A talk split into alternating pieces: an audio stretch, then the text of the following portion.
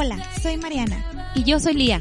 Esto es Agenda Llena, un podcast para compartir experiencias y anécdotas de todo tipo de celebraciones.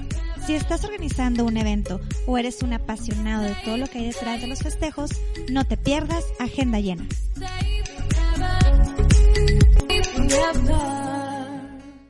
Una de las preguntas más frecuentes en los novios es el presupuesto de una boda. Y aunque es un tema muy fascinante, puede ser y puede llegar a, estar muy estresante. Es por eso que hoy tenemos a una invitada de lujo que nos va a aportar muchísimo en este tema. Hablaremos el día de hoy de qué es un presupuesto y cómo realizarlo, cuánto cuesta casarse, qué hago si tengo poco presupuesto y cuánto es lo ideal que me debo de gastar, quién es el que paga o la que paga, si se recomienda casa, viaje, boda o todo el combo. Los do's and don'ts y por supuesto las tendencias. Ay, qué bueno Está muy bueno el tema, así que Buenísimo. por favor pongan mucha atención. Y pues bueno, nos acompaña Karen Tolentino, quien es licenciada en finanzas, fundadora de Trilogy y es coach empresarial. Muchas gracias por estar aquí con No, nosotros. gracias a ustedes, Mariana y Lía, por invitarme. Estoy súper feliz y agradecida de estar aquí con ustedes compartiendo, pues, estos temas, ¿no? Que yo creo que es la cereza del pastel cuando decimos que sí nos vamos a casar. Es la pregunta del millón de dólares. Totalmente. ¿Cuánto sale una boda? Sí, es lo que siempre nos preguntan, ¿no? Pon, dime cuánto, cuánto. Y pues bueno, Karen, eh, dinos qué es el coaching empresarial como tal. Bueno, pues este, obviamente este tema suena así como que muy formal, ¿no? Algo como muy de andar de traje, como algo, como si sa- salieras de la universidad y dijeras, bueno, ahora sí voy a- me voy a dedicar a algo empresarial. Pero no es así. El tema del coaching empresarial es algo súper, súper profundo y tiene una gran ventaja al agregarlo a tu vida. Por ejemplo, es una son técnicas que se utilizan para enseñar este cuando nos vemos en- involucrados en algún entorno nuevo. Por ejemplo, yo salgo de la universidad y voy a emprender un, un negocio nuevo, pues bueno, ¿qué, neces qué competencias, qué habilidades voy a, voy, a, voy a necesitar yo como individuo para evolucionar y crecer y poder lograr posicionarme en el mercado? En este caso, este, pues llámese si voy a ser un empleado en alguna empresa, voy- llámese este, las, algún proyecto que quieras iniciar personalmente o, por supuesto, que si quieres emprender algo, ¿no? O sea, todo lo que no nos enseñaron en la universidad. Prácticamente, Porque sí. salimos sabiendo así como las materias que no entendemos ni por qué las cursamos, ni por qué. Y, y entonces aquí es como que lo que debes de saber. Claro. Ok. Como que no es, sí es, sí es técnico, pero más que nada involucramos muchísimo las experiencias que ya tuvimos como los trancazos de la vida, ¿no? O sea, como no todo en la vida es teoría, sino más bien cómo aplicaste cuando se te presentó cierta situación, cómo lo puedes como tú adaptar. Y sobre todo como la disciplina, ¿no? Y ser constante en estos cambios que yo considero que son hábitos. Claro, totalmente. Este, ese es un tema que realmente yo creo que desde el ama de casa, un estudiante, este, cualquier mujer u hombre, individuo, lo que sea, necesiten como como a- agregar a su vida, ¿no? A cualquier entorno. Esto lo puedes agregar en cualquier entorno, seas empresario, seas empleado, seas ama de casa, cualquier cosa te va a funcionar muchísimo. Ok. Súper. ¿Y cuál sería el beneficio, ya sabiendo todas las, las ventajas, de contar con un coach empresarial? Bueno, adicional a las técnicas que puedes lograr como, como comprender, este, mm, pues ah, realmente sabemos que este tema, los, los, los fundamentos principales pueden ser como minimizar el, algún riesgo de, no sé, alguna pérdida de dinero, que a veces te lances como a invertir en algo que no era del todo apropiado y terminas como perdiendo, ¿no?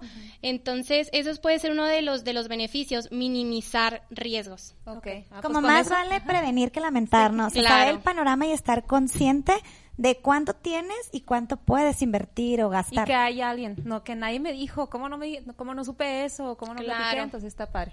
Como la típica frase de la abuelita o la mamá de te lo dije. Ah, Así, o sea, me Aquí está mejor. el coach que sí te lo va a decir. Claro, Ajá. te lo dije. Entonces, Oye, qué padre que podamos mezclar estas bases o principios en el presupuesto de una boda, ¿no? Como Sí. que nunca lo piensas cuando lo vas a empezar a hacer. Claro. Es que, bueno, hacer el presupuesto.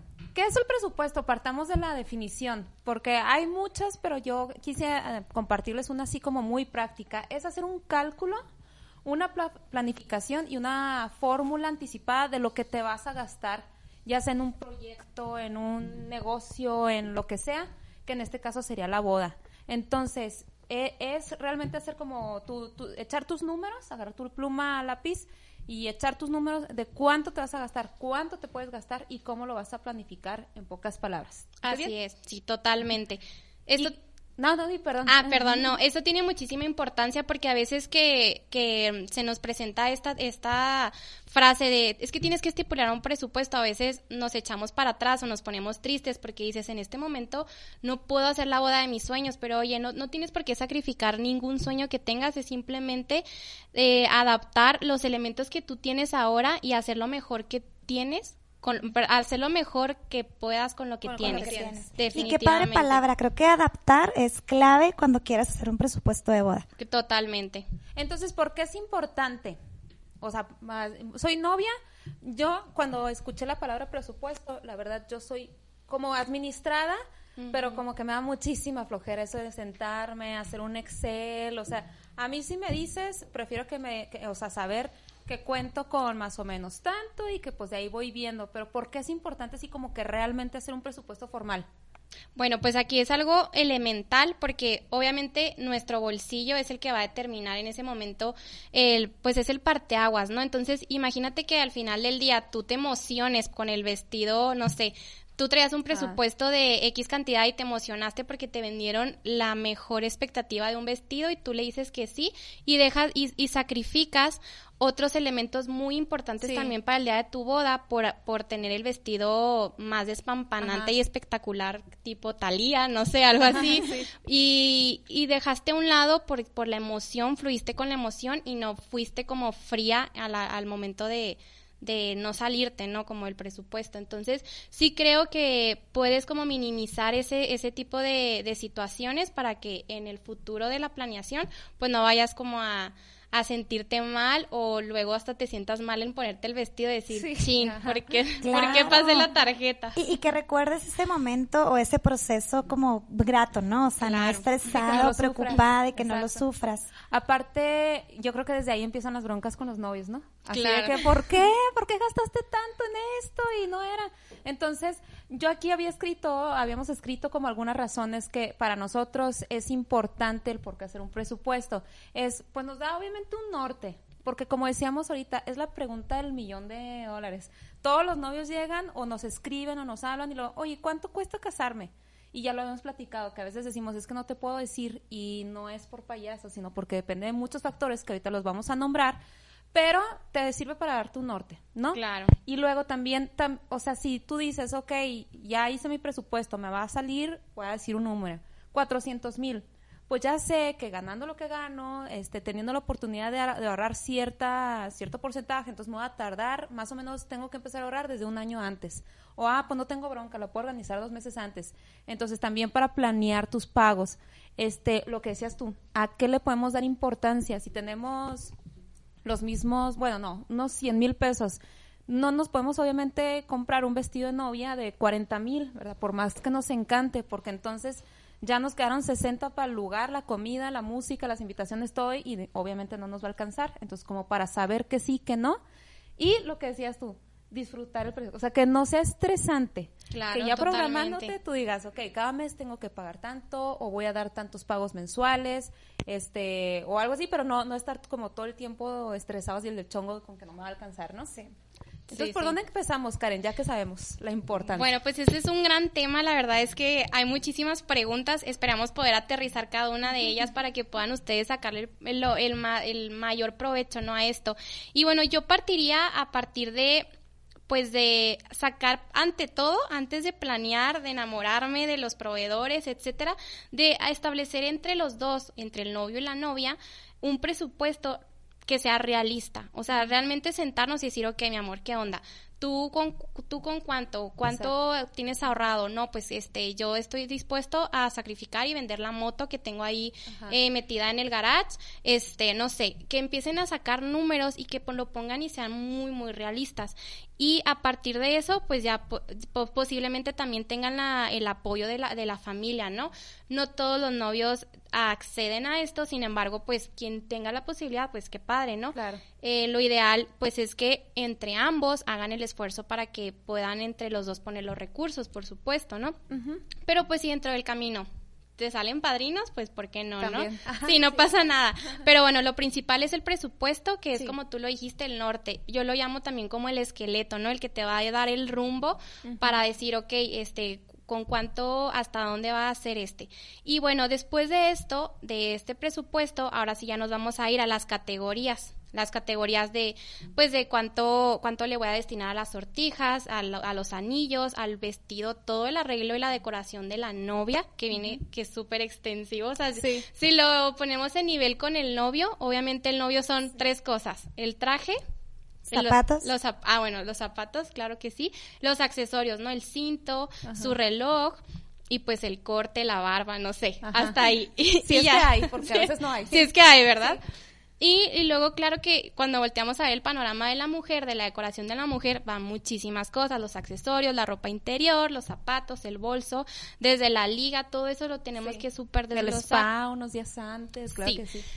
Claro, por supuesto, ¿no? El, el, apapacho. también. El la previa. ¿no? Claro, lo más, más importante, ¿verdad? Y pues bueno, ahí hasta llevamos más o menos esas categorías, las sortijas, el vestido, la decoración del arreglo de la novia, del novio, las flores, que este tema, pues a lo mejor tú piensas flores y nada más pensaste en el ramo, pero hay flores en todos lados en la boda. Piensa que la novia, las damas, las, los pajecitos, los corsage, en la iglesia, en la recepción, todo eso, ¿no? Las flores, las invitaciones, este, pues eh, hay las invitaciones las, desde el, también lo, que va en la mesa, las cartas de agradecimiento, etcétera, y una serie de elementos que podemos ir como desglosando y pues aquí yo les voy a dar un tip y una recomendación. Muy probablemente ya tenemos en casa, en, en nuestros amigos o familia, que alguien que ya, tuvo la experiencia de haberse casado, entonces no, no hay que bloquearnos, simplemente acércate a esa persona que ya tuvo la experiencia y dile, oye, ¿qué onda? O sea, dame un norte de más o menos qué es lo que necesito, pero pues por supuesto una wedding planner. una wedding planner te puede súper ayudar en todos estos pues, puntos que muy probablemente se te pueden ir, ¿no? Porque realmente cuando vas a iniciar con la planeación de tu boda es como una nube negra, ¿no? O sea, ¿por dónde empiezo? Lugar, eh, fecha, y bueno, ya lo hemos dicho muchas veces, ¿no? Como ¿Qué son primero? rubros, exacto. Y está padre como tenerlos despejados, ya sea con una persona que tenga la experiencia o un planeador de eventos que se dedique a eso. Sí. Claro, no, eso es la para mí pues yo, yo soy de las que como me la paso corriendo a gorro, yo digo, ok, ¿en qué soy más productiva? ¿Generando o pues poniéndome a trabajar para generar y poder pagarle a una wedding planner. En este caso, pues yo, yo soy de esas, pero hay quienes dicen, no, yo tengo el tiempo. Yo lo hago todo. Yo lo hago todo porque si nadie, si lo hago yo es mejor que, porque luego somos muy perfeccionistas, ¿no? Entonces, bueno, desde ahí categorizar todo, todo nuestro presupuesto es súper importante y la tercera, la tercera fase es priorizar. Desde es, ¿qué es priorizar? Es simple o sea, ¿quién no sueña obviamente con una boda de ensueño, ¿no? O sea, la, que tenga hasta fuegos artificiales, este, decoración por todos lados, soñamos a lo mejor con todo eso, pero realmente tómate el tiempo para anotar todos los detalles y, y prioriza como con un número de mayor a menor cuál es el de mayor importancia para ti ese día y pues por supuesto ir así nivelándolo, ¿no? Del 1 al 10, por así decirlo, que es lo más importante y esencial que debes de tener en tu vida. Claro, sí, eso está padrísimo. Y precisamente aquí va la pregunta. Ya sabiendo como el norte, el esqueleto, el debo de presupuestar, ¿cómo empiezo a calcular el presupuesto? O sea, ¿por dónde? O sea, ya tienes que nos podemos gastar 500 mil, por decir. Ahora, ¿cómo lo calculo? Ah, ¿Abro un Excel y luego? ¿Qué ah, sigue? Exacto. Pues en primer lugar, definir el número de invitados. ya que esto, más allá de que te diga eh, cuántos platillos o cuántos bocadillos o cuánto alcohol le vas a poner o bebidas, también te indica cuántas mesas, sillas, manteles, ¿En las lugar? flores, el lugar, si el lugar lo permite, eh, pues toda esta parte de ballet parking, como que son muchos factores que determinan el número de invitados. Y aquí es súper importante, y antes de continuar con los puntos, la comunicación entre los novios, porque a veces pasa que la novia quiere algo y él otra cosa, y tienen que estar bien comunicados, priorizar, como dijo Karen, y ser flexibles, como que, que no te estrese, que no puedas tener tal o cual cosa de tal o cual costo si no se puede. O sea, tienes que ser súper flexible y adaptarte. Entonces, luego de saber el número de invitados, eh, definición del banquete, porque muchas veces, bueno, casi siempre el banquete ocupa el 40% del presupuesto o incluso más. Entonces, ¿qué tipo de banquete quiero dar? Eh, si va a ser muy formal, más informal, puros bocadillos, para que de ahí también parta el número de presupuesto que le quieres invertir. Ajá. Número tres, distingue entre lo necesario, o sea, lo que tiene que haber, eh, por ejemplo, bebidas, sí o sí. comida. ¿Qué que es lo- lo que sí o sí debe haber? Pues yo, yo creo que sí, la comida tiene que estar sí o sí, aunque sea bocadillos o un aperitivo. Comida en alguna de sus formas. comida, eh, la decoración, o sea, creo que sí es algo importante, sea cual sea como el nivel, muy, Ajá. muy básico o muy cargado. Y buena música, o sea, en mi caso, ¿verdad? Obviamente hay novios. Eso para mí es lo más importante, ¿no? Y- lo y que la- va a y la amenizar. bebida. Ah, Y la la bebida. bebida. Pero volvemos a lo mismo, aquí cada pareja es un mundo y es distinto. Sí, pero ahí, el- sí, voy a hacer un pequeñísimo paréntesis. A mí, alguien me, me habrá dicho hace años que, claro, uno se fija que, que si haya comida, ¿no? Y todo y des- delicioso, y que los arreglos florales, pero alguien lo leí, me lo comentó, decía, lo más importante de una fiesta es que esté agradable, el- ya lo habíamos comentado, el ambiente, o sea, que las sillas estén cómodas, que no haga mucho frío, que no esté el sol, que esto, eso es bien importante. La música, o sea, cómo ambienta la música y la, la bebida, que no puede faltar. Esas tres cosas, si no le fallaste, si, lo, si elegiste bien a tu proveedor, la gente va a salir como que fue la boda más increíble de su vida. Si le fallaste en una de esas, pues ahí como que ya Sí. se van con un poquito de disgusto. Pero sí es bien importante todo lo que más dices. Exacto, porque aquí una parte es lo necesario y la otra son los lujos o lo extra, que ahorita está muy en tendencia. Muy de moda, que la barra de carajillos, Ajá. que la cabina de fotos, la mesa de dulce. de- mesa de dulces o de postres o de quesos. Los fuegos fuegos artificiales. arti- que está muy padre, pero el puedes... mariachi. Exacto, pero se puede prescindir de eso Claro. 100%. Y, pues, y seguir teniendo una boda espectacular, ¿no? Sí. Exactamente. Otro punto sería identificar proveedores claves, que son por supuesto el planeador. O sea, como estas personas que te van a ayudar y, y sí como marcar el rumbo y el norte dentro del esqueleto de tu presupuesto. Proveedores claves, música, lugar, banquete. Eh, O sea, sobre todo los proveedores clave, muchas veces, y yo creo que ahorita es el lugar, porque ya casi el lugar te da todo. O sea, casi todos los lugares En algunos ya casos. te dan todo. Ajá, hay otros que no, pero ya lo primero que es, es como tu proveedor clave, porque de ahí sabes si tienes que conseguir las cosas por otro lado o no, Sí. tú vas armándolo. Otro punto importante es establecer un presupuesto para imprevistos. No sé, esto puede ser mm, propinas o muchas veces el vestido de la novia no contemplas los zapatos o la ropa interior, que ahorita lo mencionabas, que es muy importante la liga, las zarras, que ya al final dices, me faltan los zapatos o un cambio de ropa, como ese o una tipo de... carpa último momento que o la carpa, exacto, como todos los imprevistos, tenerlos muy en cuenta o tener como un ahorro de un extra por cualquier cosa. Sí. Yo ahí, yo ahí lo que sugiero es que sea al menos un 10% Sí. va extra sobre el presupuesto. Si tu presupuesto era de 400 mil, que agregues al menos 40 mil pesos para imprevistos. De Eso hecho- está buenísimo. De hecho, y no, no me acuerdo, eh, bueno, no me acuerdo, sí, sí me acuerdo, más bien no sé si tú lo manejas, amiga, pero algunos algunos proveedores yo he visto que a los novios les piden un 10%. Ajá, que sería como el depósito como el que se menciona. Que yo pensaba que era nomás para, por si se rompieron copas, por si se perdieron, pero me imagino que también, oye, se tuvo que poner una carpa de último momento y pues ya... No tú- es tan fuerte el golpe. Sí, y correcto. no vas a andarle cobrando ahí el mero día de la boda, pero entonces de ese depósito puedes solventar esas cosas, ¿no? Exactamente, sí. Y o, como punto también muy importante es eh, no considerar únicamente la fiesta. Hay novios que, que únicamente consideran eso en su Excel, pero otros ponen eh, la misa, la ceremonia civil, la luna de miel incluso. Sí. Entonces está muy padre que tengas como un presupuesto todo incluido. Y como tip también es, eh, abre un Excel y pon todos los rubros que se te vengan a la mente, haz un checklist que ahorita vamos a mencionar cuál es para que lo apunten.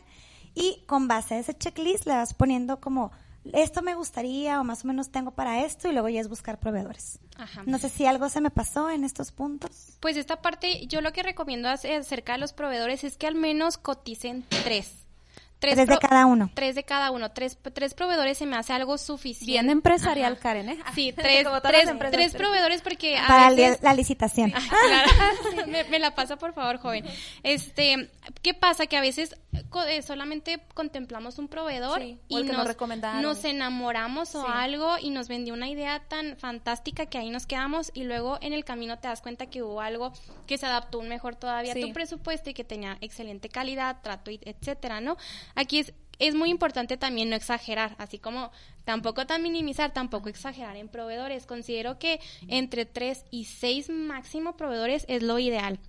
Aquí también tener este en cuenta que dentro de las cotizaciones, pues si tu presupuesto sientes que por más de que lo estás estirando no está, no te está dando, es que hagas, pienses en algunas cosas como que puedas hacer por tu propia cuenta, que pues muy probablemente eso también lo vamos a ver ahorita más adelante, ese tema lo vamos a tocar, pero por ejemplo muchos novios, eh, yo he visto que hay en Pinterest ¿Cuánta cosa no hay en Pinterest? Somos fans de Pinterest. Que podemos como conseguir cosas que podemos hacer nosotros mismos y que pues que se ven padres. Que se ven padres, elegantes, bonitos, sofisticados y que pueden ser a lo mejor algo provechoso para minimizar tu presupuesto en ciertas cosas, por supuesto. Ok. Sí, eso es muy bueno para que lo tengan en cuenta. Sí, ¿y cuánto, en qué se gasta la gente más el dinero? O sea, ¿cuáles son los proveedores de más peso en tu evento? Encontramos por aquí una tablita en, internet. Hemos de decirles que ahora que estuvimos buscando de esto, hay demasiada información. Hay mucha información, mucha sí es importante, otra como que no es tan fiable, ahorita se lo platicamos, pero en algunas cosas sí concordamos. Y yo creo que de lo que le más le dedican el presupuesto, que aquí lo indica Internet, un 48%, es al banquete y locación, que sí estamos muy de acuerdo, porque el lugar es como de lo más, de lo más caro, dependiendo que te incluye, claro, y el banquete también, o sea, dependiendo también del banquete, ¿verdad? Que si es un banquete formal, si llega a ser un poquito caro. La decoración y el mobiliario le dedican más, más o menos un 10%, música y audio un 10%, y luego, bueno, ya de ahí sigue fotografía, vestidos, bebidas, wedding planner. Súper importante. y este, los imprevistos que decíamos y los trámites. Este, aquí bueno, les vamos a, lo mejor les compartimos unas filmitas, pero eso lo, lo, platicamos. Y pues bueno, ahora sí de lleno, la, pregunta, del millón. ¿Cuánto cuesta casarse? Ahora sí, real, así. ¿Cuánto me va a salir la boda total? Obviamente no hay como un esquema o una fórmula mágica para poderles decir en cuánto saldría. Sin embargo, sí podemos como mencionar algunos rangos mínimos y máximos, sobre todo ahorita que estamos teniendo muchos eventos micros o chiquitos, eh, entre más chica la boda, sí te puede salir más económica. Sin embargo, como le metes un mejor tiempo de platillo, eh, mejor música, lo personalizas tanto, más detalle en las mesas, mobiliario, te, te, va saliendo más caro por persona. Sin embargo, el total de la boda no es igual que una de 300. Por ejemplo, el otro día nos, nos platicaba justamente una decoradora muy famosa aquí de Chihuahua, este, que decía es que cuando hacen una boda como de 300 personas, no sé, salen tanto. Y luego por pandemia, por ejemplo, mucha de esa gente la ha tenido que reducir a 50. Y me dicen, ¿por qué me sale casi igual? porque pensaban que, ah, bueno, pues sí, por 300 personas en... Lo divido. y no. Ah. Y la verdad es que no. ¿Por qué? Porque, o sea, ella sigue eh, contratando su personal, se, se, sigue poniendo decoraciones claves como son la entrada, la pista, este... El, el lugar donde están los novios, el back de novios, la misa, los ramos, entonces hay cosas que siguen iguales, aunque sea Porque se sigue haciendo el mismo esfuerzo, o sea, seguimos haciendo el mismo esfuerzo, gastando la misma gasolina, contra, pagándole sueldos a, la gente que colabora en los, en los con los proveedores, se sigue pagando pues prácticamente los mismos costos fijos, ¿no? Exacto. Minimiza, pero muy poquito, yo creo, la parte, por ejemplo, si tienes que agregar, quitar manteles a lo mejor no o sea en esos en esos en esos detalles a lo mejor no no se ve tanto la diferencia a la hora de reducir el gasto. Y por dar un ejemplo una boda eh, de 30 personas o 50 podría salir entre 1000 y 1500 por persona pero en este presupuesto estaría todo incluido. Un DJ básico padre, eh, la pista, la decoración, es un aproximado. Y para una boda de 100, que es como también lo más que, que nos piden, no se solicita, para 100 personas, 100 invitados, va desde 500 pesos por persona. Varía mucho, obviamente, el lugar que te incluye el banquete, la decoración, mobiliario, pero es importante que a estos eh, 500 por persona faltaría meter música, que varía mucho si es un grupo o un DJ, fotografía, video y pues más detalles. Bueno, es ya me como hice un, poquito un bolsa. aproximado Ajá. de una boda chica, o sea, chiquita, de 1000 a 1500 y una de 100 de 500 pesos por persona. Eso es por persona. Es como un aproximado. Y para esto queremos mencionarles 16 rubros que es muy importante que los tomen en cuenta. Los que están a punto de casarse o los que tengan algún evento en puerta, de aquí se pueden guiar muchísimo. Es como ahora sí la tablita donde Sí. pueden hacer su Excel y pueden empezar a vaciar costos. Ahí es donde les digo, si tienen ahorita pluma y papel, aquí es donde Anótenle. apunten. Por cierto, estamos transmitiendo en, en Facebook nomás, en Instagram. Y si tienen preguntas, pues ya saben, aquí no las hacen. De hecho, ya nos habían mandado algunas, ahorita las contestamos. Pero esto, la verdad, sí les recomiendo que agarren y sepan los proveedores que se deben de incluir, que son básicamente todos. Nos Esto es lo sí o sí. Ahí les. Sí. En primer lugar, el lugar. El lugar. eh, la locación. O sea, y saber si el lugar te incluye únicamente la renta o si es todo incluido. Hay lugares, no me dejan mentir, los que nos escuchan, hay desde 5 mil pesos, Una granja, una un granjita, hacienda, un lindo jardín, hasta 50 mil, 80 mil, varía muchísimo. También 120. dependiendo de lo que te incluye el lugar. Y dependiendo también, lo- o sea, por ejemplo, Chihuahua creo que es un poco barato en cuanto a proveedores. Si te vas a México o si te vas a Querétaro, si te vas a, ya van, o sea, los lugares también ya no van siendo tan accesibles. Exacto. Entonces, no se tomen así como que, porque lo discutíamos antes de comenzar el programa, si, si era prudente decirle los precios o no, pues se los estamos diciendo para que si, si, si se den un norte. Sin embargo, tomen en cuenta el estado donde están, la temporada, eh, la demanda del lugar y todo eso. Entonces, un lugar sí puede salir desde 5 mil hasta 100, 120, yo creo que he visto. Exacto. El puro lugar. El puedo lugar. En segundo lugar tenemos el banquete, como ya lo mencionamos ahorita, que es de lo, de lo primerito que hay que considerar. Hay que checar si incluye su cristalería, eh, la losa, cubiertos, todo este tema. Y tenemos eh, proveedores o hay personas que se dedican a esto que cobran desde 60 el platillo o 100 hasta 800. Realmente es 60 muy variable, de un muy básico o ¿no? pueden ser tacos. Es que también varía mucho el tipo de Lo platillo que necesiten o que quieran o que les guste. Ajá. Pero es como ese rango. Y luego tenemos como Por persona. Por persona. Número tres, las bebidas, que es el descorche, los refrescos, y esto hay desde 50 pesos por persona Que es el refresco, hasta hielos 90, y- el servicio 90 o 100 por persona. Esto no incluye alcohol. Cinco Es horas, un súper importante. cinco horas y no incluye alcohol. Todo lo que vamos a mencionar, sí, bueno, si es servicio es por cinco horas, que es lo que dura una, una fiesta. Un evento normalmente. evento. Ajá. Ajá. A la par tenemos como extra o los lujos que les comentábamos, la mixología que está padrísimo y que varía muchísimo Sí, también, desde 3 mil para 100 personas, 4 mil, depende de la bebida. Sí, porque te pueden cobrar, ahí te pueden cobrar o por bebida o por este barra Número de libre, invitados. número de Número de invitados, este, sí, o, o lo que decíamos, bueno, eso es en cuanto a la mixología. El alcohol también hay proveedores, pocos, pero que te manejan lo de la consignación. Sí, Exactamente. es que no. Que luego Por tendremos honorarios, ¿no? Que luego dices, yo quiero a tal mixiólogo y te dice, yo te cobro, no sé, 15 mil pesos el día, lo que sea, ¿no? Exacto. Tantos, lo- lo- los- las, las vidas totales Ándale, que tenga sí, que hacer. independientemente de... Pero te dicen, pero si son, no sé, 200 personas, necesitamos ser tres. No, Claro. pues yo nomás quiero uno. Ah, pues bueno, nomás que voy a tener la fila ahí de gente esperándose y todo eso. Exacto. Como punto número cuatro, la decoración, que aquí tú dinos más o menos cómo, cómo andan los precios, los precios y los costos. Ay, pues también, eh, yo creo, también depende, sí, depende de, de- de las personas que sean, pero sí una decoración floral que te incluya desde la decoración de la entrada, porque lo que decías ahorita, Karen, a mí me da mucha risa cuando llegan y lo venimos a ver los centros de mesa. Ah, pues sí, pero centros de mesa y la decoración de la entrada y la co- decoración de los novios, los ramos, la iglesia, el carro y que si pones algo en los baños, todo eso. Normalmente yo creo que muy económico te puede salir un paquete en 15 mil pesos. Muy económico, o sea, eh, De arreglos flores. sencillos. El arre- Ajá. ah, bueno, arreglos, ¿no? De toda la decoración Ajá, la floral. decoración. Mm, Pero, o sea, bastante conservador. Y claro, hay, pues, ahí, este, yo creo que si ahorita nos escuchan algunos van a decir, ¿cómo? Sí, pues sí, sí lo hay. Y hay otros que obviamente cobran 100, 150 mil, hasta ya si nos vamos con decoradores de, de México, que es donde marcan mucho la tendencia.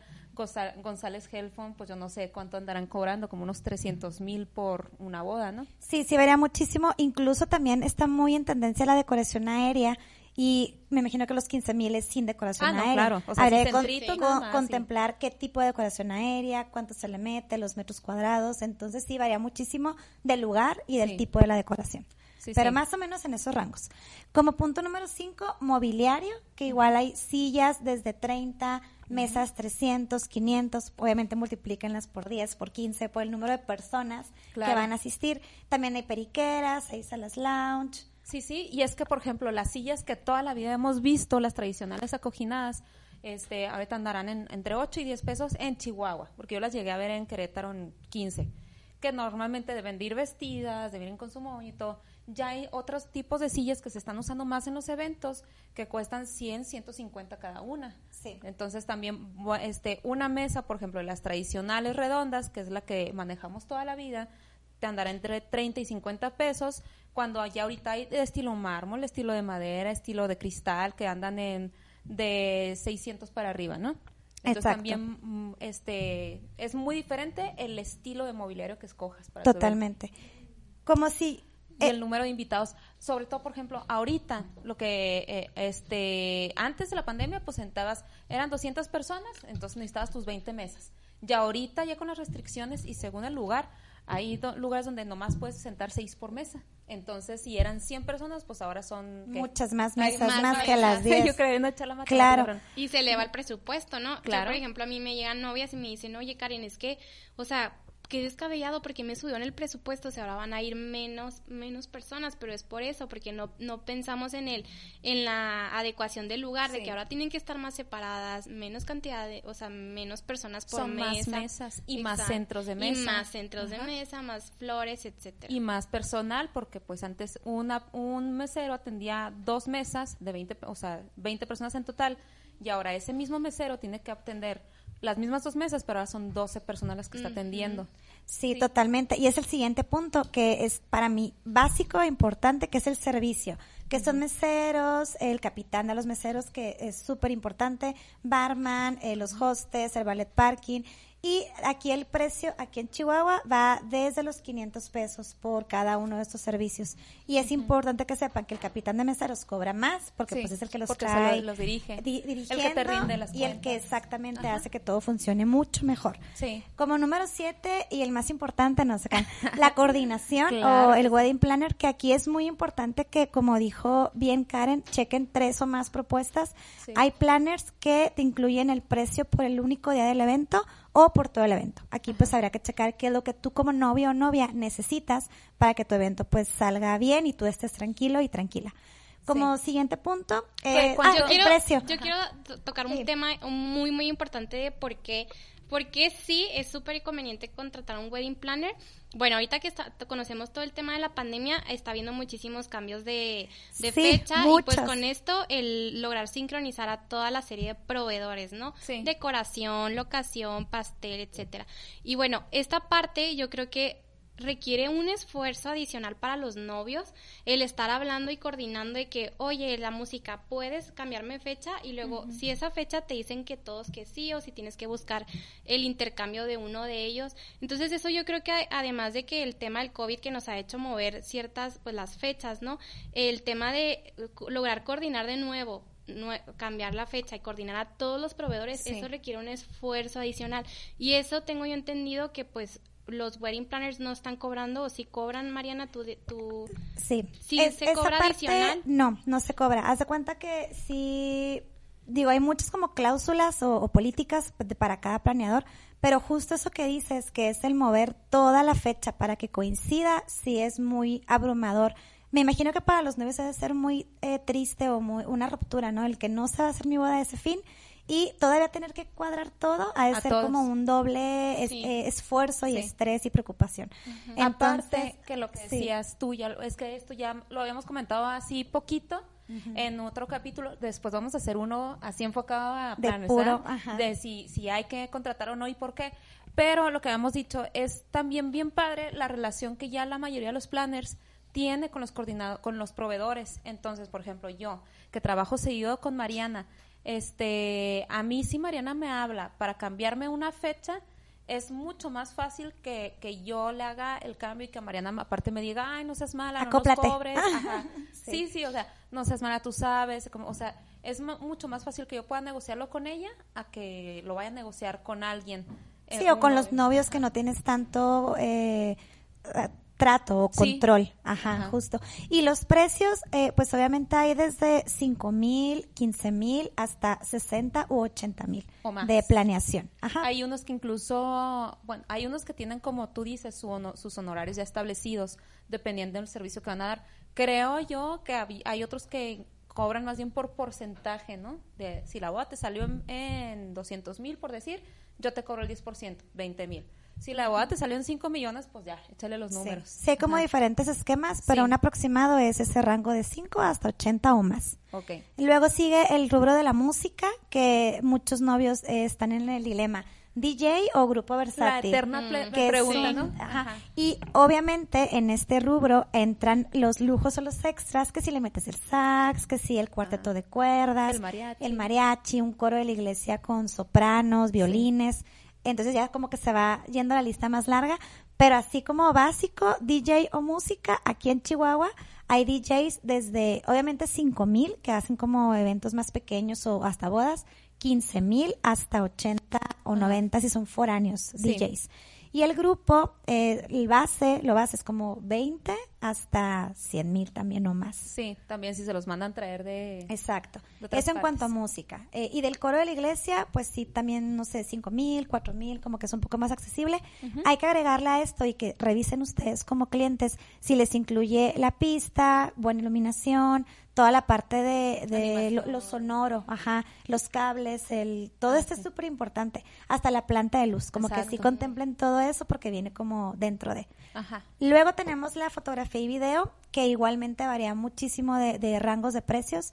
Hay fotógrafos, eh, pues hay- es que no, no podemos decir como un rango, pero sí, no sé, 10 mil, 15 mil hasta 100 mil o más. Sí, porque, o sea, nos da cosita, nos da mucha cosita decir números, porque obviamente ustedes pueden encontrar un proveedor más barato o más caro. O sea, esto no es así como que es que Lee y Mariana lo dijeron en el. No, no se van a ir ahí porque se nos echan encima.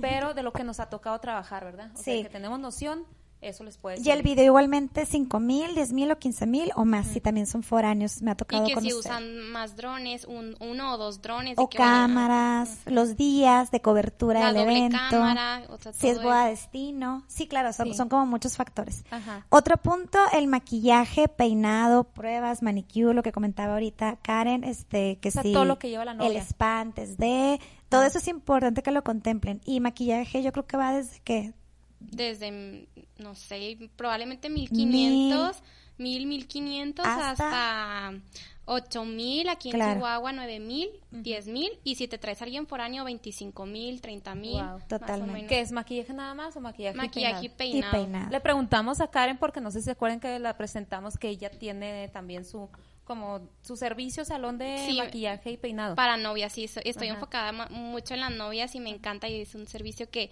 que pues es muy variable y depende mucho pues pues de la ciudad y si Uy, te traes a alguien foráneo, ¿no? Qué valiente. Sí. Yo digo, imagínate maquillar a una novia el día de su boda. Te Sí. llegan todas bien estresadas, ¿no?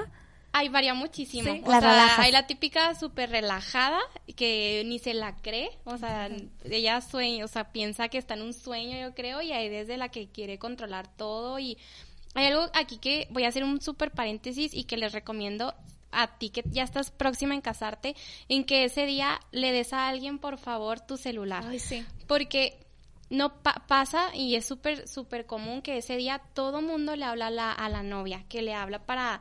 Para este, todo, ¿no? O sea, todo, el todo. tío de que, oiga, mija, ¿en dónde es la, Sí. la iglesia? De que... Oye, ¿puedo llevar a mis niños? Porque no Sí. hubo nani. O algún proveedor, etcétera, y, y eso, con- o sea, las, las, las, las sacude un poquito, entonces eso para que lo puedas disfrutar. Sí. Sí. Y recordando, también hay un servicio que puede aplicar en el punto 11, que es maquillaje, peinado, todo de la novia, que es el de asistencia de la novia. Existe un, Ah, sí, un servicio que es muy diferente a la coordinación, eh, también ténganlo en cuenta.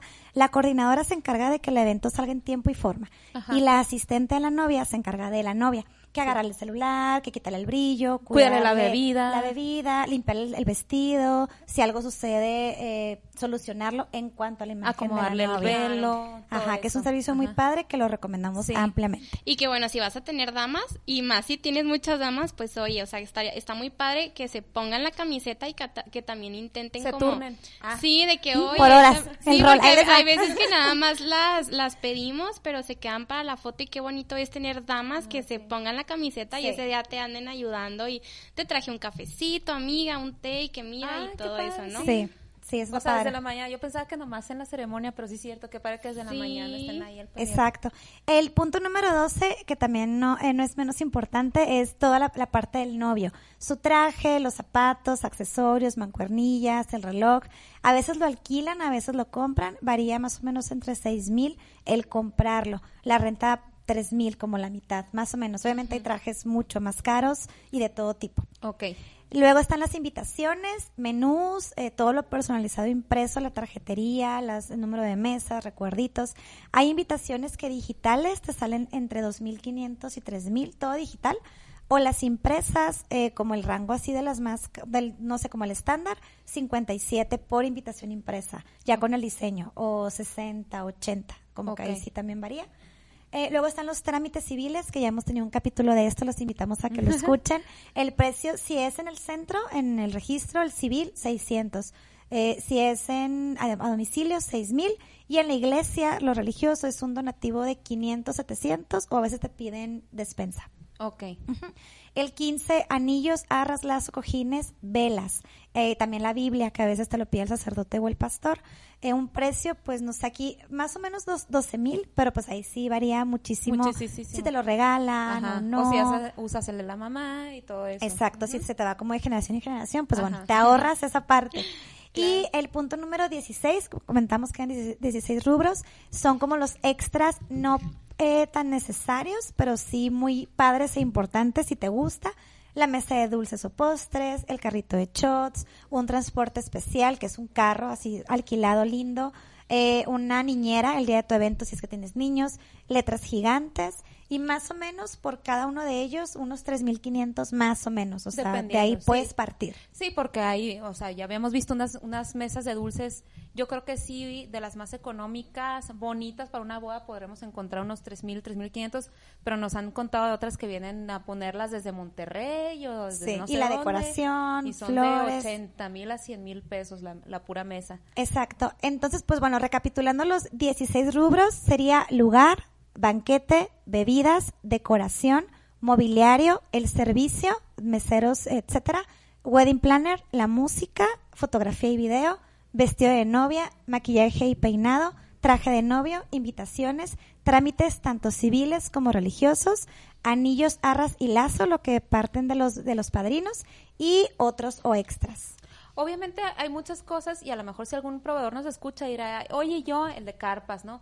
O el de iluminación, o el de... O sea, hay muchos otros proveedores importantes, eh, pero están más o menos abarcados en estos que acabamos de comentar. Exacto. Eh, aquí yo vi, a- no- nos brincamos una, tenemos una tablita que, eh, lo que les comentaba yo, que encontramos en internet, donde, donde consideran más o menos lo que nosotros les acabamos de comentar, pero como que a, a rasgos más, más globales y mucho más económicos. Bueno, nosotros lo vimos y dijimos, pues seguramente sí hay, pero se nos Sí hace... existe, sí pero existe, está muy muy económico. Sí. Pero de que hay, hay. y Tengan de estar- esperanza. No estar actualizado al- Pero, por ejemplo, en esta que les digo, igual se lo compartimos, viene considerado los anillos de compromiso, más o menos en 15, las invitaciones más o menos 2.500, un wedding planner más o menos 5.000, creo que sean, pues bueno, o sea, depende que te incluya, ¿no? Porque se me hace complicado. Este vestido de novia, más o menos te vas a gastar 15.000 entre todo, el peinado y maquillaje 2.500, traje del novio 7.000, supongo que ya es entre zapatos, corte y todo, flores y decoración 9.000, pues les digo, se me hace demasiado conservador, fotografía y video 13.000, una ceremonia que es considerando el lugar del evento más o menos para 40 pers- para 100 personas 40.000, anillos de boda 6.000, pues obviamente también si, si lleva diamantes o no, ya sabes, fiesta de la, la música 25.000, los recuerditos 2000, que por ejemplo esos no los mencionamos, pero van como en extras. Eh, la luna de miel, que ahorita no la mencionamos nosotros, que aquí dicen algo como a, a Cancún, unos 30 mil, pues también, ¿verdad? Se me hace así como no sé, tres noches, sí, este, eh, pero a- este panorama dice que más o menos para 100 personas podría ser de 172 mil.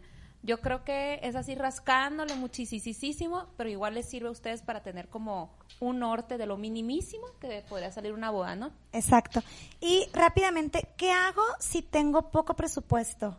No sé qué tips o qué ideas nos podrías dar, Karen, para minimizar como este tipo de rubros y poder Para que nos estirar, alcance estirar el presupuesto. Claro, pues es que aquí, aquí va- es como ahorita cuando comentó Lía al principio que no es de la personalidad y no todas y no todos somos de la personalidad de ser súper estructurados, ¿no? En, en cuanto a finanzas, sin embargo, pues por supuesto que se puede se puede minimizar un poco eh, hablando de, pues ya lo dijimos al principio de priorizar y pues puedes a lo mejor tener todo, pero buscar pues el, el menor presupuesto posible, claro, buscando que tenga calidad y buen servicio.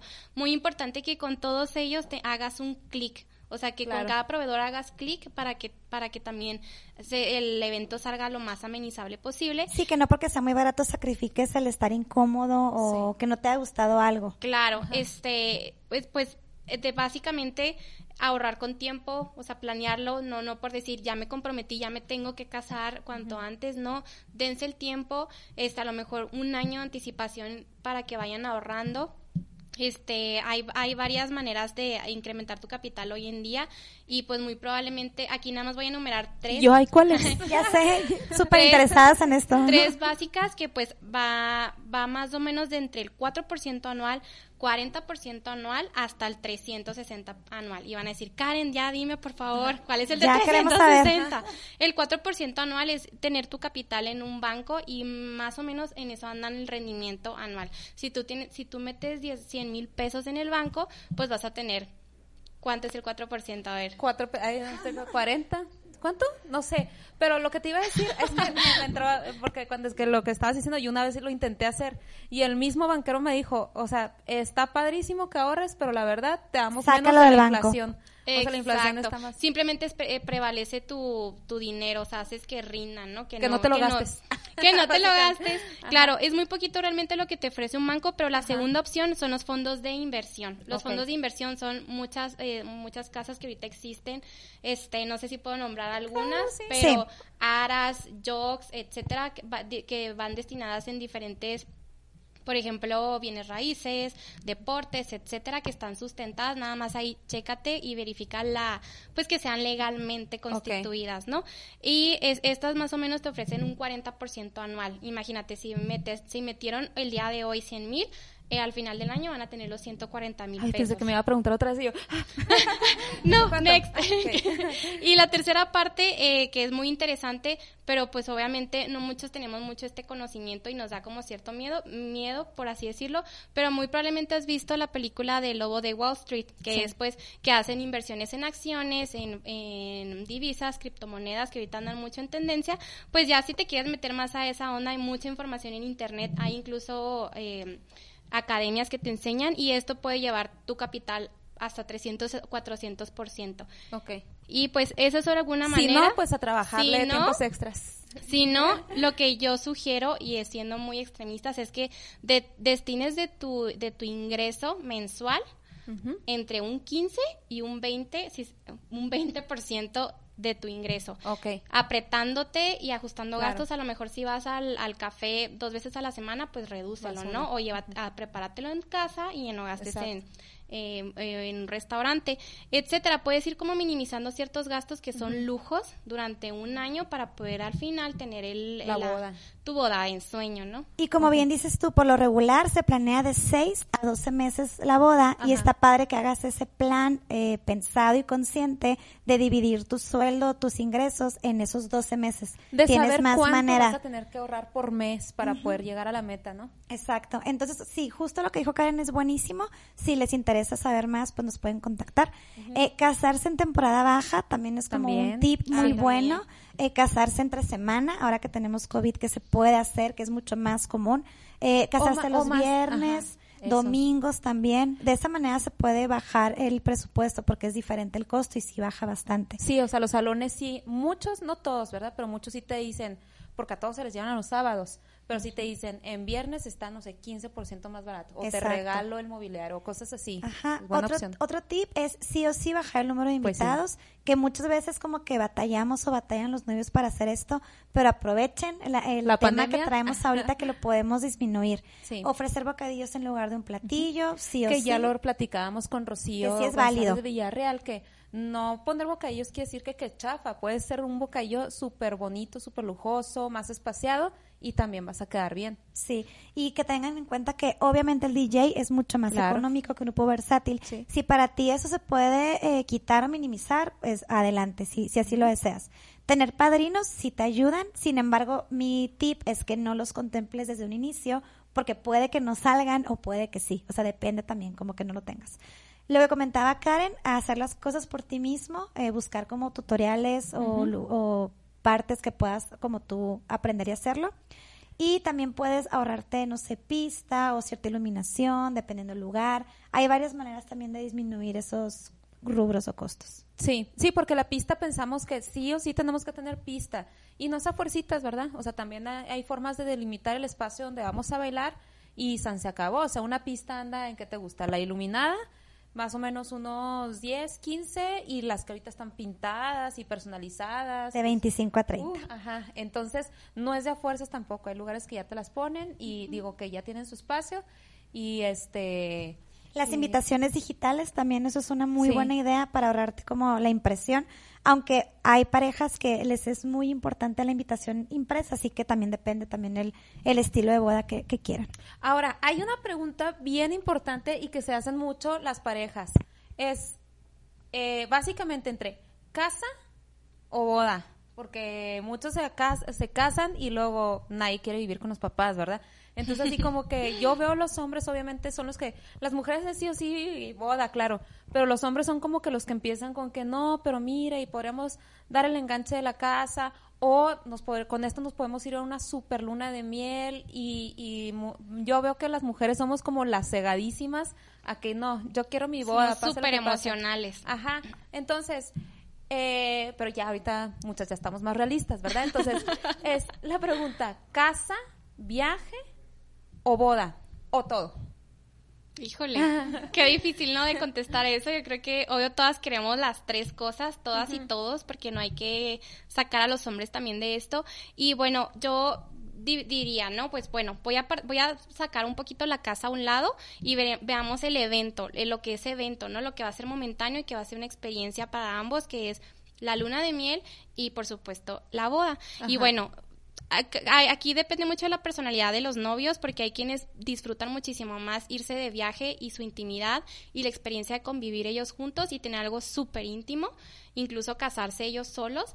Ahorita anda mucho en tendencia y vienen, Ah, es- sí. esta nueva generación viene así muy, minima- muy minimalista y sin escatimar a la familia ni a los amigos. Es simplemente las generaciones cambian y las con ello también la forma de vivir.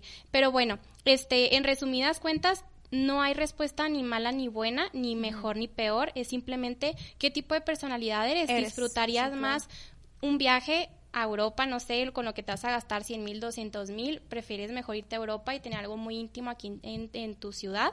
Este, o una super boda y llevar a toda la gente que ahorita sabemos que no se puede. Ajá. Entonces muchos están optando por dividir los, los, los presupuestos, ¿no? Entonces, a lo mejor si tenías destinado 200 mil, divides 100 para algo súper mega íntimo, yo creo que así muy, muy raspándole, y otros 100 mil para tu, tu luna de miel.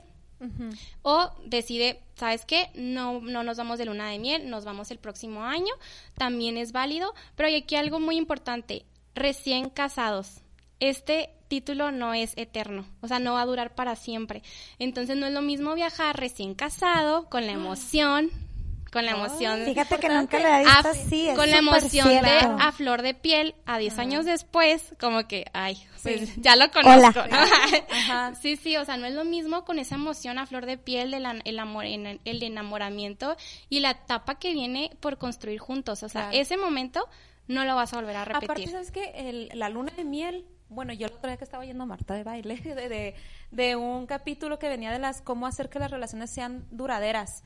Y hablaba que es bien importante que entre pareja construyan muchos momentos juntos nuevos. Y decía, por eso es importante que viajen, porque tienen momentos juntos nuevos. Entonces, la luna de miel como que por años lo hemos visto como una super tradición, pero creo que tiene su porqué. Claro. Y es que ayuda a sellar todavía más el amor, Todavía más a conocer a, a esa experiencia nueva de ver culturas nuevas, comida, gastronomía, Juntos, experiencias por juntos, primera vez. pues no la vas a volver a tener. Y pues bueno, eso ya es, es mucho de ustedes y pues vamos a, a- a finalizar con la parte de la casa, ¿no? Comprar o rentar. Este tema hay, hay ahora sí que varias, varias versiones del, de muchos financieros y pues bueno, en lo que más o menos la mayoría, el 80% determina es que comprar, si bien si es, si es algo bueno, si tienes la posibilidad en este momento, en el momento de tener el enganche, porque no, no es como que vayas al banco y ya listo, ya Sí. te dan el 100% de la casa, ¿no? No, no. Tienes que tener un, un guardadito de mínimo el 15% al 30% que te piden ciertos bancos, ¿no? En México. Entonces, si tienes esa posibilidad, pues puedes, puedes, o sea, considero que es una buena inversión porque al fin y al cabo es un patrimonio, sin embargo, recuerda que no va a ser patrimonio hasta que termines de pagarlo después de Ajá. 15, 20 años.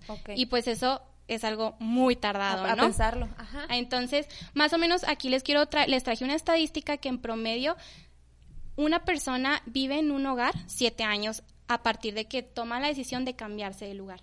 Entonces, ahorita el, el mundo está cambiando muchísimo, la manera en la que pensamos, la manera en la que vivimos. Piensan, piensen ahorita en cómo se ven ustedes en siete años. Muy probablemente te diste cuenta que la colonia en que compraste casa no fue la más ideal porque tienes un vecino súper ruidoso o te pusieron una escuela enfrente, etcétera, y el mundo cambia y no lo puedes evitar.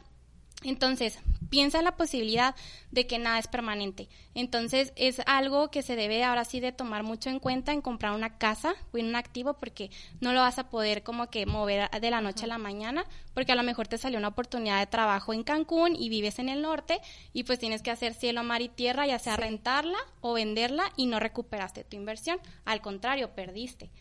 Entonces, mi recomendación es si ahorita como está en toda la situación, no, no el tirar, el rentar no es tirar tu- el dinero a la, a la basura. Si tienes la posibilidad de comprar, adelante, qué genial, qué increíble. Sin embargo, no menospreciar la, la posibilidad de rentar y más o menos aproximadamente la renta en Chihuahua, donde nosotros vivimos, pues en promedio puede Sí. ser 8 mil pesos, en Ajá. promedio, ¿no? Puede ser Sí. hasta 15, 20 mil pesos Una casa de dos, tres cuartos, Ajá. chica. Ajá. En promedio. Entonces piensa que en un, un préstamo bancario vas a venir pagando alrededor de 15, 16 mil Sí. pesos, 18 mil. Ok, si tú tienes como, como meta comprar casa y ahorita no la puedes hacer, paga los 8 mil y tú mensualmente pónganse la meta Ah. tú y tu novio de que no pagan 8 mil, pagan 15 mil. Y esos 7 mil que están ahorrando, pues los van al, al año van a ser 120 y tantos mil pesos y a los dos años ya consiguen el enganche para, Una casa. para una casa. Sí, cierto, porque muchas veces pensamos que es que sí, rentar una casa es tirar el dinero. Y pues depende de la perspectiva, porque si ves que sí es cierto, te da mucha libertad del día que quieras decir, sabes que me voy. Y yo creo que ahorita están los tiempos así como complicados. Pero bueno, eh, entonces, conclusión, depende de ti. Porque sí, ahorita que estabas planteando de qué es más importante para ti, me acordaba que a cuántas no nos dijeron de 15 años, oye, viaje o fiesta. Y, y yo creo que muchos respondíamos fiesta y muchas viaje, o sea, no había respuesta, entonces, eh, ajá, depende como que lo que para ti este, Sea sea, más más, importante. importante en tu vida. Hay, hay, aquí hay un tip, hay un programa que se llama en Netflix, Boda o Hipoteca, que no sé si ya lo has visto, pero está No, bien no lo he visto. En inglés, la verdad, no sé cómo es mortgage or wedding, una cosa así, y vienen así esquemas donde trabajan juntas una wedding planner y una asesora inmobiliaria y, y les llegan parejas que tienen eso, de que, oye, pues es que yo tengo 25 mil dólares para mi boda, pero tengo 20 mil pesos para, digo, 20 mil dólares para dar un enganche. Entonces, ¿qué onda? ¿Qué hacemos? Y les, pro- le- o sea, les dicen, a ver, ¿cómo te gustaría tu boda? Y luego, pues así, así, así, así, así. Entonces le pro- le- les proponen, les muestran y le dicen, te lo pude ajustar y tal. Y la asesora les dice, bueno, es, ¿cómo es tu casa de tus sueños? Pues así, así, así. Entonces les ponen así como que las dos La cosas. disyuntiva, el qué hacer. ¿Y Pues qué padre. hacer? Y es in- increíble que yo lo veo y digo, ay, no, por supuesto que va a decir la casa, o sea, porque está increíble lo, no, pues boda. Y el, el siguiente programa es al revés, no, pues por supuesto que decir que boda y lo no, pues la casa. Entonces como que Cada cabeza es un mundo. cada cabeza es un Sí, mundo. Entonces sí se los recomiendo. Ahora, hay una súper pregunta, ya estamos por terminar, bueno, ya, ya mero nos estamos apurando. Les dije que este programa iba a estar bien interesante, pero la, la pregunta, la segunda pre- pregunta del millón de dólares. ¿Quién debe de pagar la boda? Híjole, Mariana. Pues es que varía muchísimo, pero platícanos tú las opciones que tenemos. Bueno, es que depende, obviamente, cómo, eh, cómo seas, ¿verdad? Porque hay gente que somos muy tradicional. Yo, en lo personal, soy muy tradicional. Me encantan los caballeros, me encantan que me hagan. la- Entonces, ya se imaginarán quién me gustaría que pagara la boda. Pero, ya sé, obviamente, las generaciones vienen cambiando. Ahorita es todo como muy 50-50, vámonos a mitad a todos. Antes, bueno, les voy a decir los tres esquemas que, que pudimos así como resumir. Uno es, según la tradición, lo pagaban los papás y mayormente el papá El de la novia. O sea, el de la novia la pagaba novia. casi todo. Que era el vestido, el banquete, o sea, el lugar. Y era mucho música. que se hacía la boda con respecto, con relación a los papás. En ese Ah, sí, entonces. ellos decidían eh, todo, o Decidían sea. todo porque eran los que pagaban Sí, todo. sí, sí. Entonces, normalmente pagaban los papás de la novia casi todo. Y yo lo sentía, lo investigué y nada me dio la razón, pero yo siento que era porque, pues como el hombre iba a responsabilizarse económicamente el resto de la vida, pues por eso los papás pagaban, ¿no? Los- y el novio, el- la familia del novio pagaba cosas bien sencillas como la vestimenta del novio, los anillos de compromiso. El si vestido había- de la novia.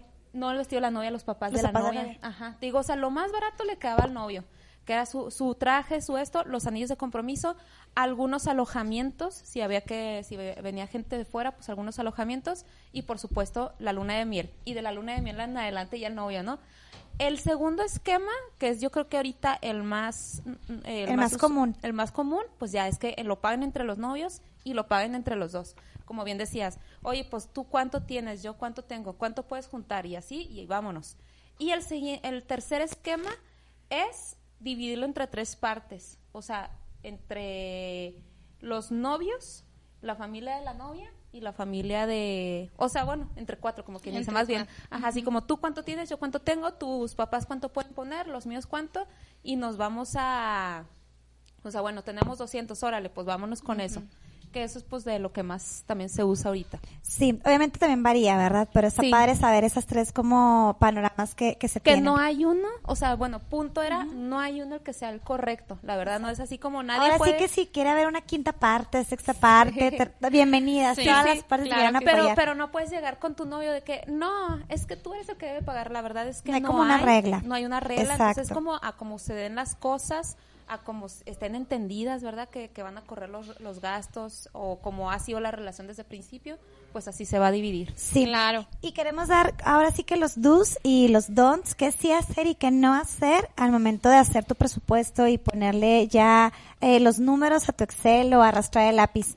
Lo que sí hay que hacer es, como bien mencionaba Karen, ir por los proveedores más importantes y ver más de una opción. Como esta comparativa. No ir por el primero, por el que te recomendaron, por el que más te gustó, sino sí te- tomar una, una decisión como muy consciente. Ni por el amigo, porque muchas veces nos pasa eso. que, Ay, es que mi amigo es el que hace. y Exacto. me va a Híjole, sentir". sí. No, pues es tu boda. Aparta con mucho tiempo y paga en abonos para que no tengas como que dar un solo pago o dos Exacto. pagos fuertes. Poder dar en abonos es algo súper buenísimo. Ajustar a tu presupuesto sí o sí, como que sí tener mucho control y eso te apoya mucho en Planner, como que te estás pasando de tanto, aquí ya párale o bájale. O- eso o es sea, muy bueno. O si tienes 250 mil por decir, no decir, ay, hombre, ay, Dios proveerá, o ay, que acabo", sí provee, pero pues tengan cuidado. Exacto. Eh, otro sí que podemos hacer un do es bodas chicas o bodas destino. Hay un sinfín de maneras en que podemos ahorrar cuando son bodas destino y bodas chiquitas. Y obviamente en las micro weddings o las bodas súper elopement o todo ese tema de irte con tu novio o tu novia lejos, casarse solos, es una muy buena manera de ahorrar. Claro. ¿Y qué es lo que no hay que hacer? Pues no te endeudes de más. O sea, no sientas el compromiso de que tienes que hacer la boda así como la soñó ni tu mamá, ni tu suegra, ni tú. O sea, a lo mejor soñaste cierta cosa, pero tu posibilidad ahorita, tu panorama es otro. Entonces, haz lo que te permita tu situación económica. De hecho, ahorita te iba a preguntar, te vamos a preguntar, pero se me pasó la pregunta. ¿Cuánto es lo ideal que tú debas de destinar de tu sueldo para, para tu boda? ¿O no hay? Sí, el 20, ¿no? O sea, Pues sí, si lo consideras como un ahorro, el 20. O sea, para, o sea, si en este momento partes de cero y no tien- y tienes cero pesos para iniciar con el evento. Vamos a, a y eso es un panorama gano- muy, muy, optimista. muy optimista. O sea, depende. O sea, si yo gano 20 mil al mes, por decir, este, unos 4 mil Cuatro pesos que yo puedo ahorrar mensualmente para mi boda, no nada de que todo directo se va y a ver. Sí, ajá. eso es algo, no es tan conservador 20 mil, o sea, es algo como bastante positivo. 10 mil considero que, o sea, el 10%, perdón, es muy poco, o sea, a lo mejor y no juntas tanto, pero 20 más o menos es el promedio. 20%. Ok, bueno, entonces les decía, no se endeuden de más, o sea, a- a- eh, sean realistas en lo que tienen y en lo que pueden pagar. No omitan la celebración. O- ahorita que te preguntábamos, boda o, o- o casa o viaje, por más que ya hayan decidido viaje o casa, si hagan una pequeña celebración, por muy pequeña que sea, ¿no? Así una es. cenita en tu casa, si ya dijiste, bueno, ya me voy a perder de la fiesta por pandemia, por esto, por lo otro, una pequeña celebración en tu casa es un momento, la verdad, súper especial en tu vida. Es de los más importantes, porque Claro. estás decidiendo con Y quién pasar el resto de e tu vida. irrepetible. Exacto. Bueno, esperamos. Esperemos. Pero sí es de los más importantes, entonces sí hacer una pequeña celebración. No pedir padrinos. Yo ahorita los mencionaba y, y yo creo que hay cosas en las que aplican. O sea, por ejemplo, para los religiosos aplica muchísimo. Oye, eres padrino de arras. Pues se presta mucho a que tú las pones o yo, eh, o, o que el padrino te diga, "Ay, yo las pongo. Oye, eres padrino de Biblia. Ah, pues. Yo se te la regalo. Yo te la regalo, se entiende mucho. Si sale de la persona, de que, oye, yo, yo voy a ser tu padrino del carrito de shots, padrísimo.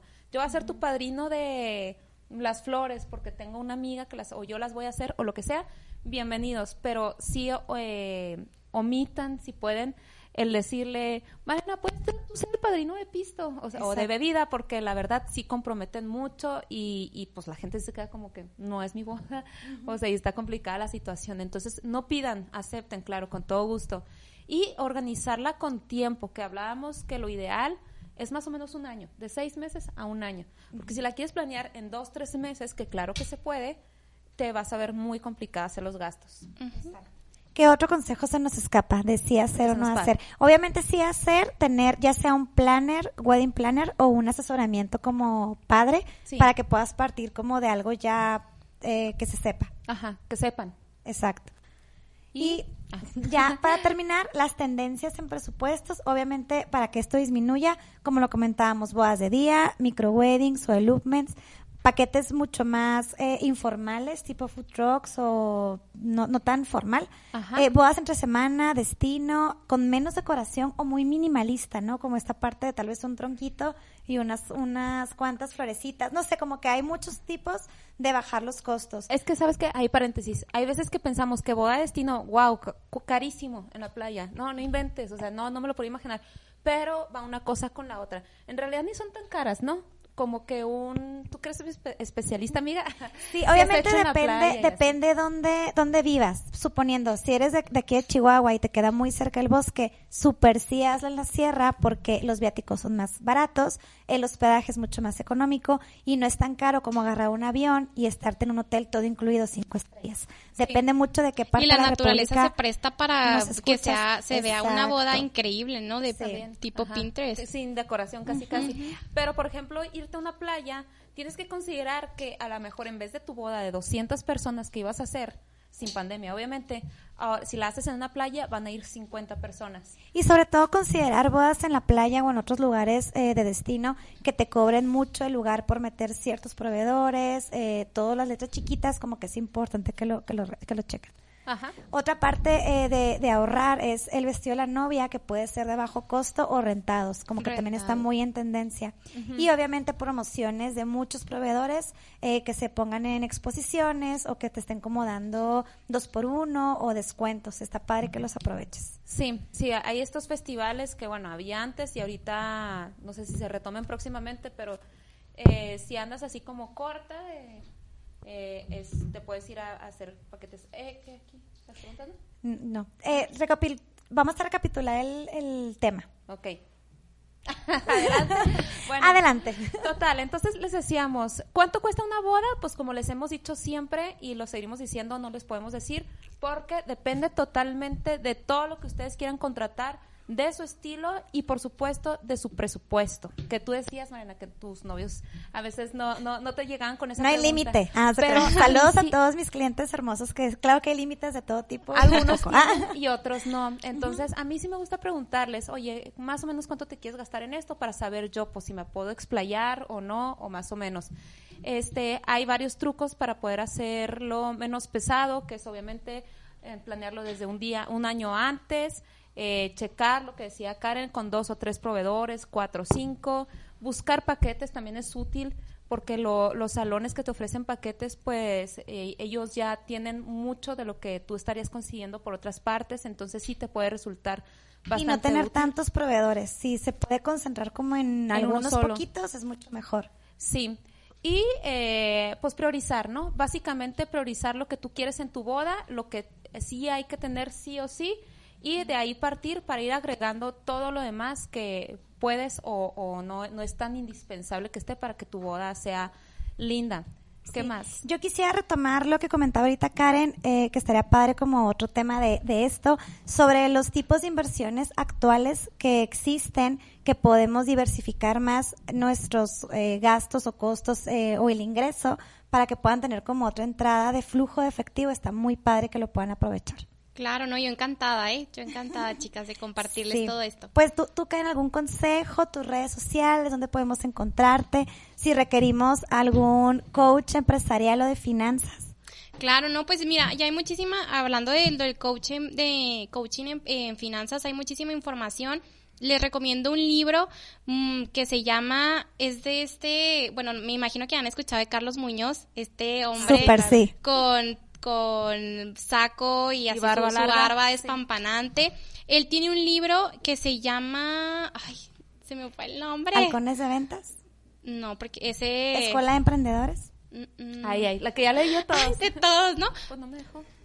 Eh, sí, pero bueno, lo buscamos ahí de Carlos. Sí, ahí, ahí- les, ahí les digo, pero bueno, este para, para, ¿qué, qué era la pregunta? Perdón. Ah, Eh, tus redes o consejos. Sí, pues bueno, ya, este, busque, busca toda la información que encuentres, no hay, no hay, no hay verdad absoluta, ni, o sea, ni nadie tiene ni la verdad ni la razón, así de fácil, y esto que les acabamos de compartir no es ni la verdad ni la razón, váyanse con eso, váyanse con la, con la emoción de que van, van a planear su boda justo como tú la quieres, no como los demás la, la están, la están planeando. Viendo o imaginando, Así ¿no? es, este, define tu presupuesto y pues en YouTube puedes encontrar muchísimos, muchísimos videos. Tutoriales Cualquier cosa que ya se nos ocurra en la vida ya, ya existe en YouTube. Oye, ah, bueno, y ahorita que estabas diciendo antes de que se me vaya, y muy importante, no te estés comparando con tu amiga, porque luego nos ponemos la, la bandera bien alta o así de que es que ella llevó mariachi, yo tengo que llevar, y entonces Claro. y ella puso